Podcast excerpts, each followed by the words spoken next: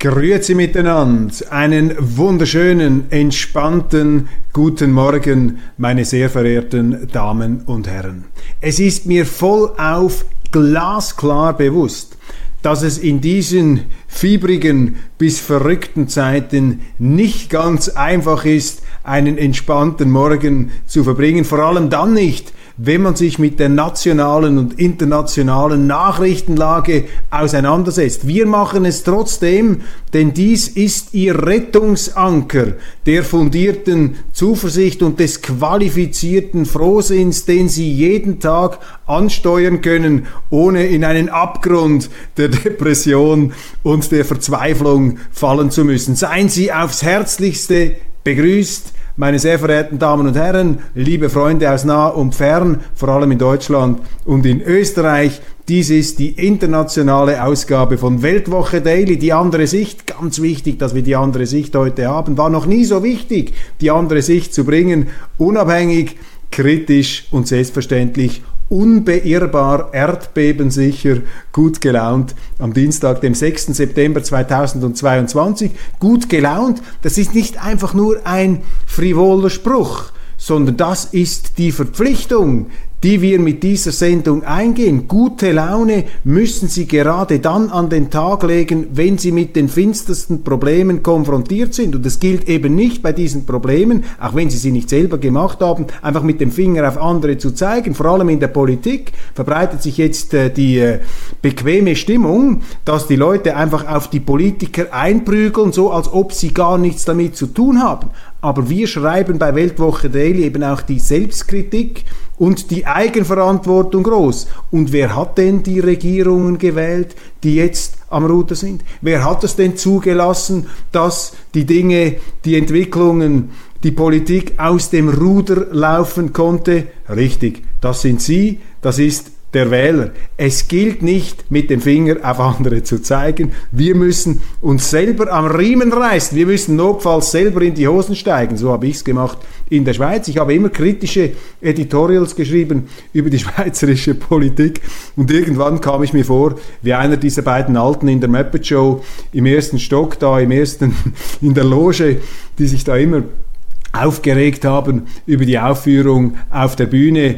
Und äh, ja, so wollte ich nicht enden. Und ich habe gesagt, in der Schweiz hast du ein Milizsystem, da darfst du auch als Berufsmann einsteigen in die nationale Politik. Mach das, dann bist du nicht nur der Theoretiker des Schreibens, sondern auch der Praktiker des Handelns. Jetzt ist die Schweiz ein etwas spezielles Land. Die Möglichkeiten, wie wir sie haben, politisch haben sie nicht in Deutschland oder in Österreich. Darum plädiere ich ja dafür, dass sie das Milizsystem, die direkte Demokratie und die bewaffnete Neutralität einführen, auch und gerade in der Bundesrepublik mit dem Auftrag verbunden, die Europäische Union zu einem neutralen Pufferstaat zwischen West und Ost zu machen, wo man sich im Geiste der friedlichen Koexistenz begegnen und verständigen kann. Das ist ja die Kernbotschaft dieser Sendung seit ein paar Wochen und wir werden das unablässig immer wieder in Erinnerung rufen. Nun aber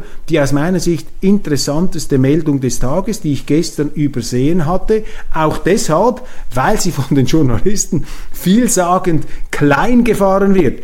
Zehntausende demonstrieren gegen tschechische Regierung. Auf dem Wenzelsplatz in Prag fordern Demonstranten ein Ende der Sanktionen gegen Moskau und einen Rücktritt der Regierung. Der Ministerpräsident wirft ihnen eine prorussische Orientierung vor. Rund 70.000 Menschen, meldet die Frankfurter Allgemeine Zeitung, haben nach Polizeiangaben am Samstag auf dem Wenzelsplatz in Prag gegen die Politik der tschechischen Regierung demonstriert. Zu der Protestkundgebung unter dem Slogan Die Tschechische Republik zuerst hatten mehrere regierungskritische Organisationen Bürgerinitiativen und teils außerparlamentarische Oppositionsparteien aufgerufen, wie die Nachrichtenagentur CTK berichtete. Das ist Demokratie, meine Damen und Herren. Das ist Auseinandersetzung. Das ist die Artikulation. Das ist der Ausdruck des Unbehagens, das sehr viel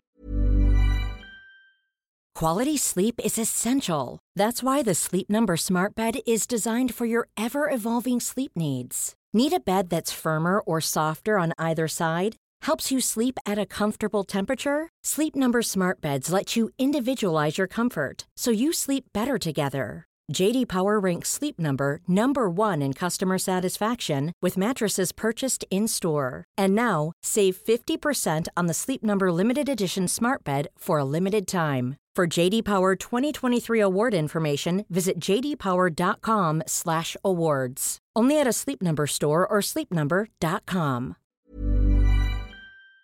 viele Leute befallen hat angesichts dieser überstürzten und selbstzerstörerischen Sanktionspolitik des Westens gegen Russland.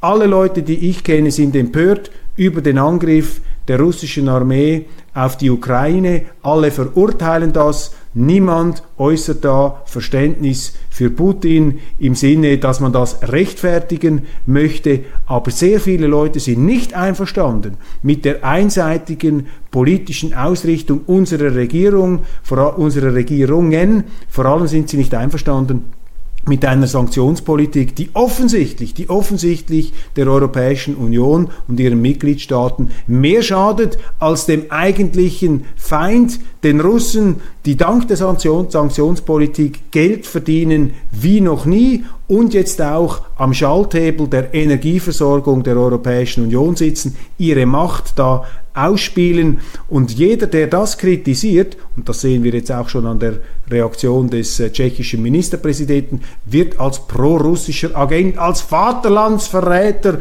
als Erfüllungsgehilfe und Stiefelknecht Putins gebrandmarkt. Das sind undemokratische Gesprächsverweigerungen, das ist diese Unsitte der Diffamierung Andersdenkender. Das ist das, was auch in den Vereinigten Staaten jetzt ganz äh, erheblich, äh, ganz massiv passiert. Joe Biden, der da die Anhänger von Trump und Trump als Semifaschisten bezeichnet hat. Ich habe darüber in der schweizerischen Ausgabe auch ähm, gesprochen. Man muss immer vorsichtig sein mit solchen Adjektiven wie äh, faschistisch und ähm, Begriffen wie Nazi. Aber wenn es ein Merkmal des Faschismus gab, das sich uns eingeprägt hat, dann ist es eben die absolute Weigerung, andere Meinungen gelten zu lassen. Das verbindet ja auch die Kommunisten, die Internationalsozialisten, die Nationalsozialisten und die Faschisten, ihre militante Intoleranz. Und ohne das jetzt gleichsetzen zu wollen, beobachte ich auf der linken Seite, nicht auf der konservativen Seite, auf der linken Seite ebenfalls eine beunruhigende Intoleranz und auch eine Weigerung, mit Unzufriedenen, mit Kritikern einer Politik überhaupt noch ins Gespräch zu kommen. In Prag also eine Großdemonstration und man hat das Kleingefahren in Deutschland vor allem auch deshalb, natürlich, weil die Medien hier äh, der Regierung helfen wollen in Berlin. Man hat natürlich Angst jetzt da im, äh, im, im, Kanzleramt, dass auch in Deutschland die Leute auf die Straße gehen könnten und ihren Unmut kundtun im Herbst. Und deshalb gibt es da den heimlichen Schulterschluss, die Komplizenschaft, heimlich aber offensichtlich, zwischen den Medien, zwischen den Mainstream-Medien und der Regierung, dass man eben alles verleumdet und diffamiert, was sich erfrecht, was sich erdreistet, Kritik zu üben an der Regierung.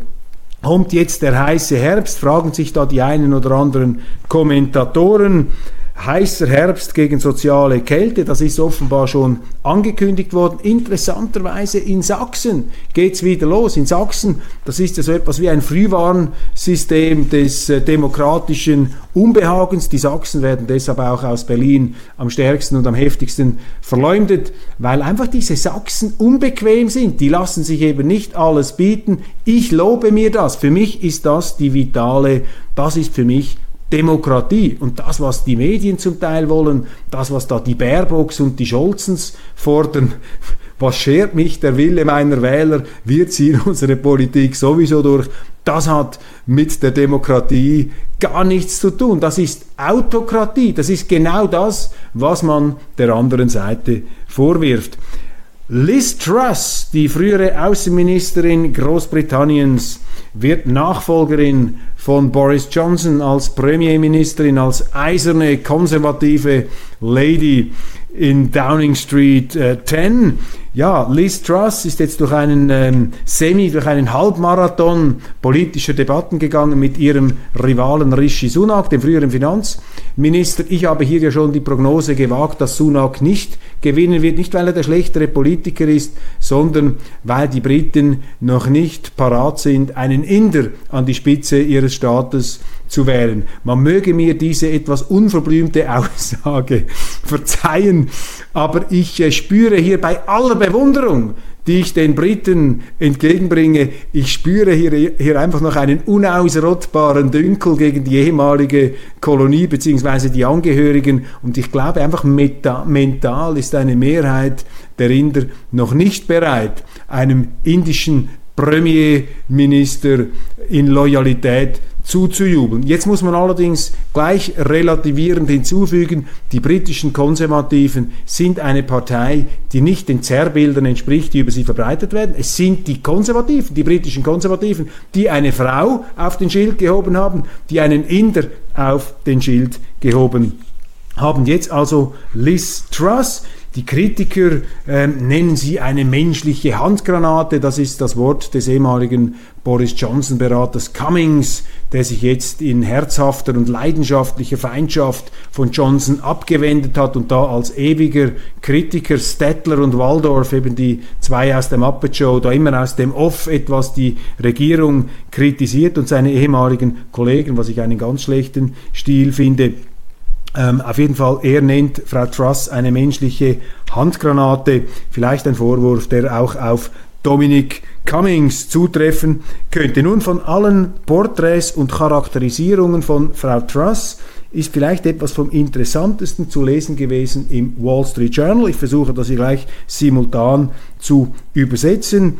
Die Kolumnistin Peggy Noonan, eine katholische Unterstützerin. Ich sage das, weil das Konfessionelle bei ihr auch eine Rolle spielt in ihren Kolumnen. Eine Star-Kolumnistin. Sie war Redenschreiberin von Ronald Reagan und ist sehr angesehen. Sie ist eine entschiedene Kritikerin von Donald Trump und auch von Boris Johnson. Sie ist sozusagen eine Sympathisantin der gemäßigten Konservativen und sie hat Liz Truss in London getroffen und sich mit ihr unterhalten. Noch ein witziges Interview, denn äh, Peggy Noonan erzählt am Anfang, sie sei eine unglaublich schlechte Interviewerin. Daher habe man sich darauf geeinigt, im Grunde gar kein Interview zu machen, sondern das meiste off the record. Aber es sind dann doch ein paar Erkenntnisse hängen geblieben. Was sagt Frau Truss? Unter anderem Folgendes.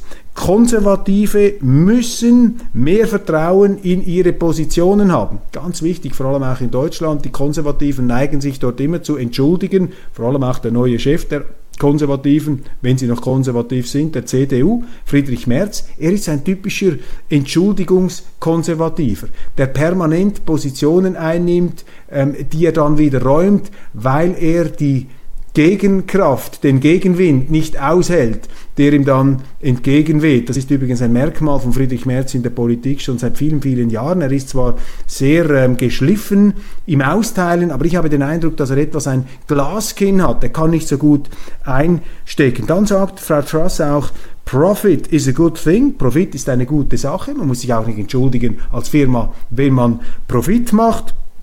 Und man dürfe es der Linken nicht erlauben, die moralische ähm, Anhöhe, den Moral High Ground zu erobern. Also lasst euch da nicht moralisch in die Defensive drücken von den Moralisierern. Das ist ja die Waffe der Linken gegen die Konservativen, dass sie den Konservativen einzureden versuchen. Ihr seid die schlechten Menschen, ihr seid herzlos, ihr habt äh, keine Solidarität mit den ähm, Ärmeren, ihr seid ähm, kalte, eigennützige Machtmaschinen. Das ist so etwas die äh, noch harmlose Variante der linken Vorwürfe. Das müsse man wegwischen. Ähm, Dann ähm, sagt sie etwas über Margaret Thatcher. Sie sei keine Kopie von Margaret Thatcher, aber sie bewundere Margaret Thatcher, sie bewundere auch Ronald Reagan, sagt sie auch natürlich, um Peggy Noonan zu gefallen, aber Ronald Reagan, eine der ganz großen Figuren.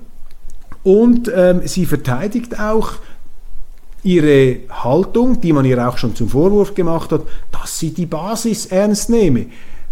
Liz Truss sagt, was ist denn das für ein Vorwurf, wenn man einem Politiker ähm, ankreidet, dass er seine Wähler ernst nimmt. Also das müsste sich Frau Baerbock hinter ihre grünen Ohren schreiben. Also Frau Truss hier auf dem Boden der äh, Volksnähe siedelt sie sich an.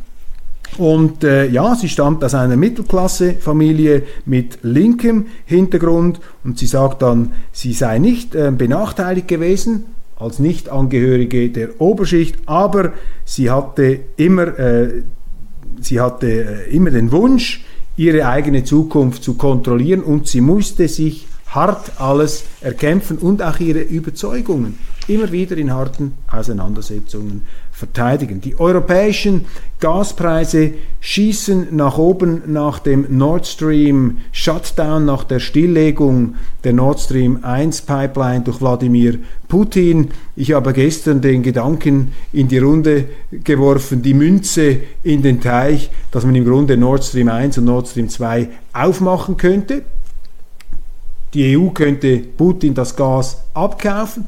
Die Preise die Rohstoffpreise würden sinken und möglicherweise würde Putin weniger Geld verdienen, wenn wir ihm sein Gas wieder abkaufen würden. Wäre mal eine Berechnung, die man anstellen müsste. Jetzt aber treiben wir Russland und die ganze Energiepolitik Russlands in die aus meiner Sicht falsche Richtung nach Osten. Wir treiben Putin ins Lager der Chinesen. Das größte Rohstofflager der Welt ähm, in ähm, brüderschaftlicher Nähe zum bald reichsten Land der Welt. Wobei, wenn Xi Jinping noch lange am Ruder bleibt, dann ist es mit dem Wohlstand in China auch nicht mehr so weit her. Ich erinnere daran, es gab mal Japan, da hatten auch alle das Gefühl, äh, die Japaner würden dann bald äh, die Amerikaner endgültig ähm, überholen und da auf die Plätze verweisen die Nachrichten über den Niedergang Amerikas und das plötzliche Überhandnehmen einer asiatischen ähm, Wirtschaftsmacht, die waren oft etwas stark übertrieben. Die europäischen Aktien fallen ähm, im Zuge dieser äh, Schließung von Nord Stream 1, also die Rezessionsbefürchtungen, die wir in Deutschland schon gestern äh, thematisiert haben, die sind akuter geworden. Die Linke ähm, hat den Faschismus von der falschen Seite aufgezäumt, schreibt das Wall Street Journal. Das sind die Gedanken, die ich vorhin gebracht habe. Übrigens, der Faschismus ist ein Phänomen der Linken. Der Faschismus ist ja von einem Linken erfunden worden, von Benito Mussolini, dem italienischen Diktator. Das vergessen die Linken immer, beziehungsweise die Konservativen machen es den Linken immer ähm, viel zu wenig oft zum Vorwurf.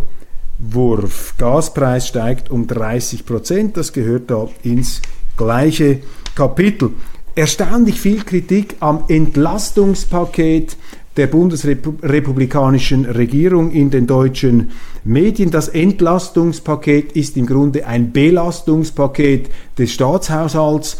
In den äh, ja, bürgerlicheren Wirtschaftsteilen, zum Beispiel in der FAZ, äh, herrscht fundierte Fassungslosigkeit angesichts der Aussagen von Finanzminister Lindner, der da fröhlich mitmacht bei dieser großen Geldverteilung. Und Gabor Steingart in seinem Podcast sagt, er gehe davon aus, dass keine dieser Entlastungen jemals beim Bürger ankommen werde. Es sind ja auch gar keine richtigen Entlastungen. Es sind ja einfach Geldgeschenke, die da verteilt werden, ähnlich wie es Joe Biden gemacht hat, als er gesagt hat, ich erlasse allen Studenten in den USA ihre Studienkredite.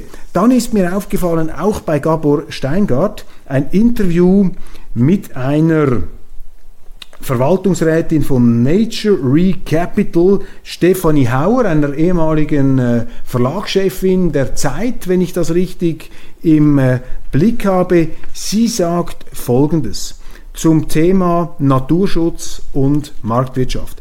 Inzwischen ist es so, dass der Kleinbauer oder der Landeigentümer mehr Geld verdient, wenn er die Natur über Carbon Credits monetarisiert, also wenn er seinen Wald in Ruhe an der Renaturierung arbeiten lässt, als wenn er die Natur zerstört, indem er Viehzucht betreibt.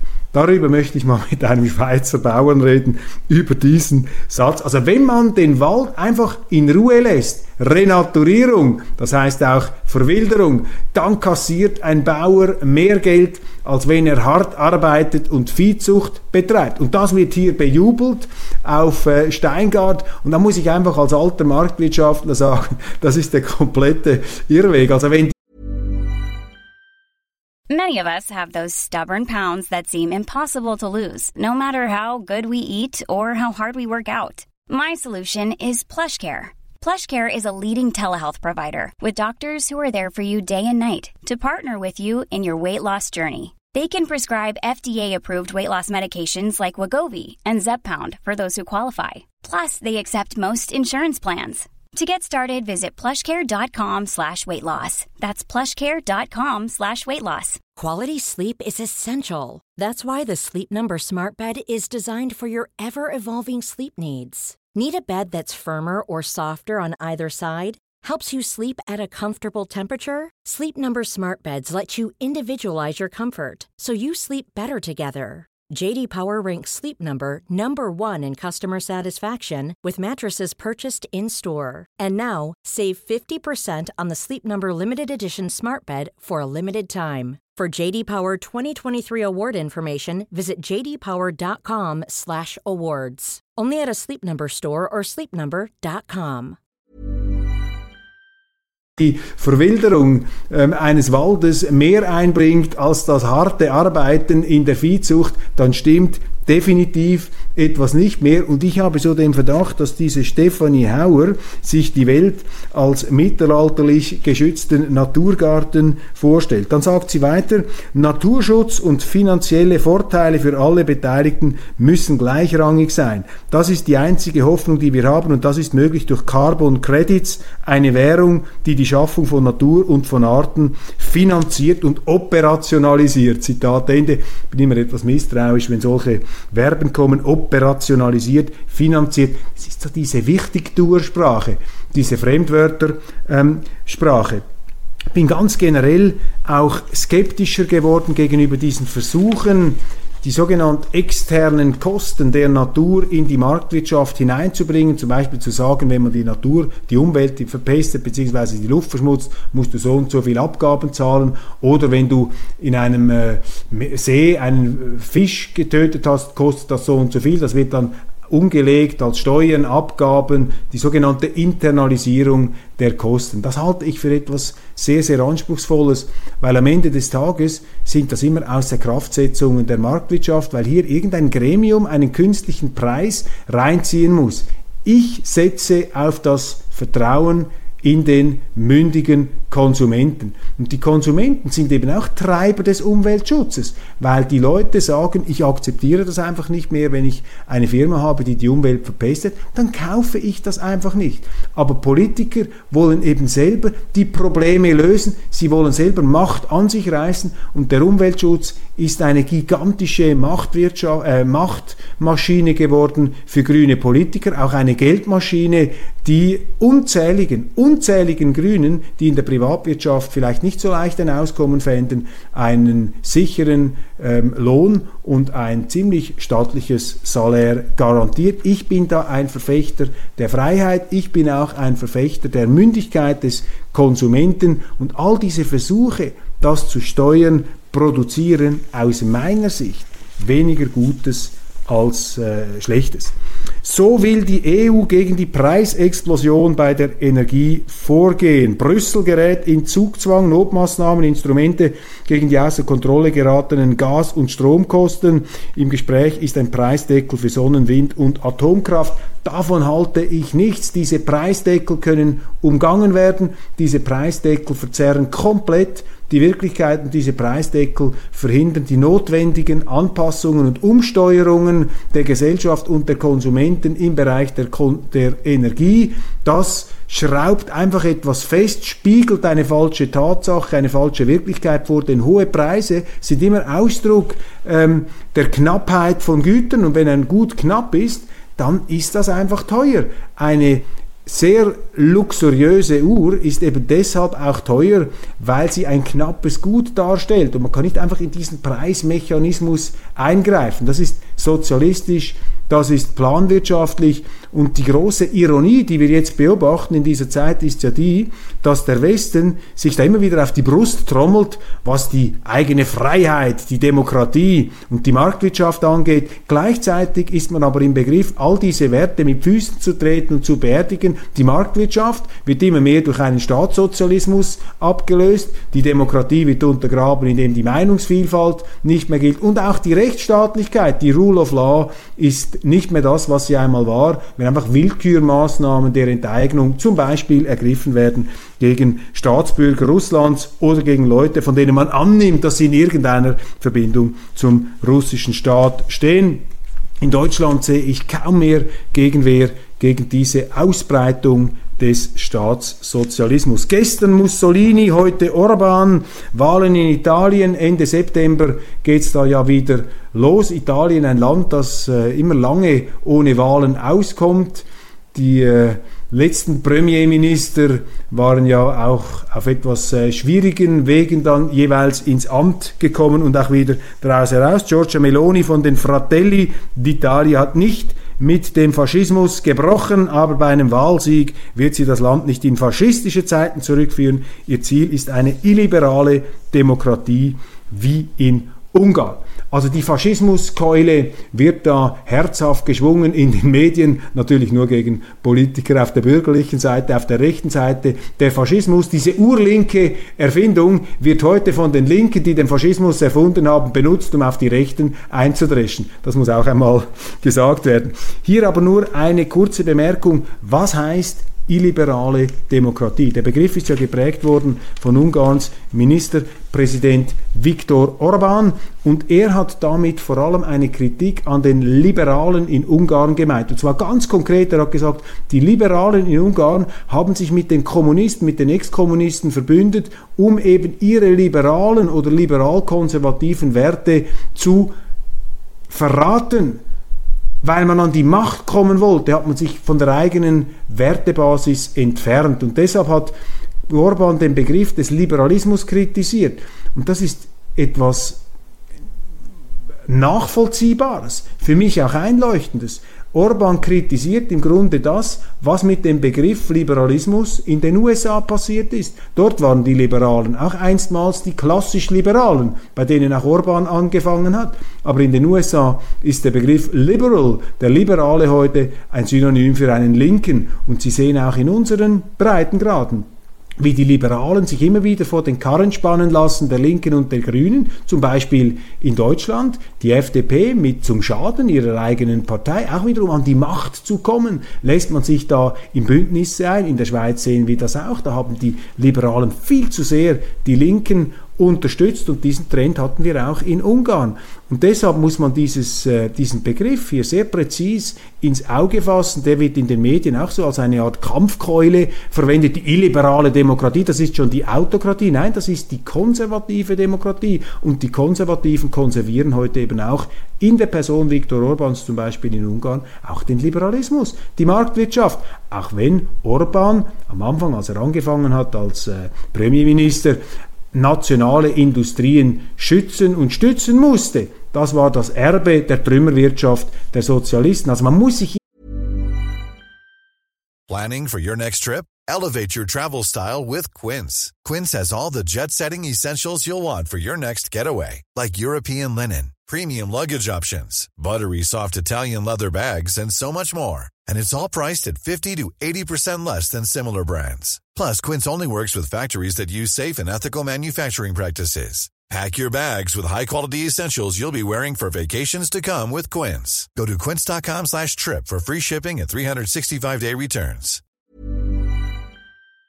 Schon etwas in die äh, Länder, in die anderen Sitten und Gebräuche und Traditionen vertiefen, um solche ähm, Sachverhalte beurteilen zu können. Udo Lindenberg, der große Udo Lindenberg, ist mit 76 Jahren zum Ehrenbürger Hamburgs ernannt worden. Ganz herzliche Gratulation. Ich bin ein riesiger Fan von Udo Lindenberg. Äh, fantastische Platten hat er gemacht, eine der ganz großen Persönlichkeiten der deutschen Rockmusik, unzerstörbar. Und auch seine letzte Platte, fantastisch, ein großer Künstler, ebenfalls zu würdigen zum Schluss als Lichtblick, die Kultur ist unsere Rettung, ist Werner Herzog, der Vermesser der Welt, wird 80 Werner Herzog, ein ganz obsessiver Filmemacher, bekannt natürlich aus seinen partnerschaftlichen ähm, Verbindungen mit Klaus Kinski, dem extremsten Schauspieler, der vermutlich jemals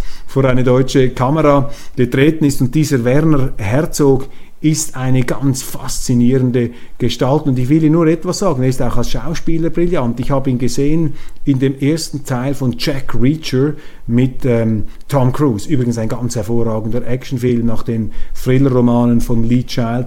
Jack Reacher. Und dort spielt Werner Herzog einen Bösewicht, den Bösewicht, der da aus äh, Osteuropa kommend, so gibt er sich aus, so stellt er sich dar, einen ehemaligen Gulag-Häftling verkörpert, der da zum Chef eines Verbrechersyndikats aufgestiegen ist. Und es gibt da eine Szene, wo er eine Gulag-Erfahrung erklärt, wie er durch Wundbrand schon angegriffene Hände hatte und dann mit seinen bloßen Zähnen sich die Finger, die Finger abkauen musste, um eine Blutvergiftung zu vermeiden. So eine typische Werner Herzog-Idee. Vermutlich hat er sie auch eingespielt in den Film. Eine großartige Persönlichkeit. Auch ein Vollblut-Regisseur, große Bewunderung für Werner Herzog und sein Lebenswerk. Das war's von Weltwoche Daily International am heutigen Tag. Ich danke Ihnen für die Aufmerksamkeit und freue mich, wenn Sie morgen Mittwoch wieder dabei sind.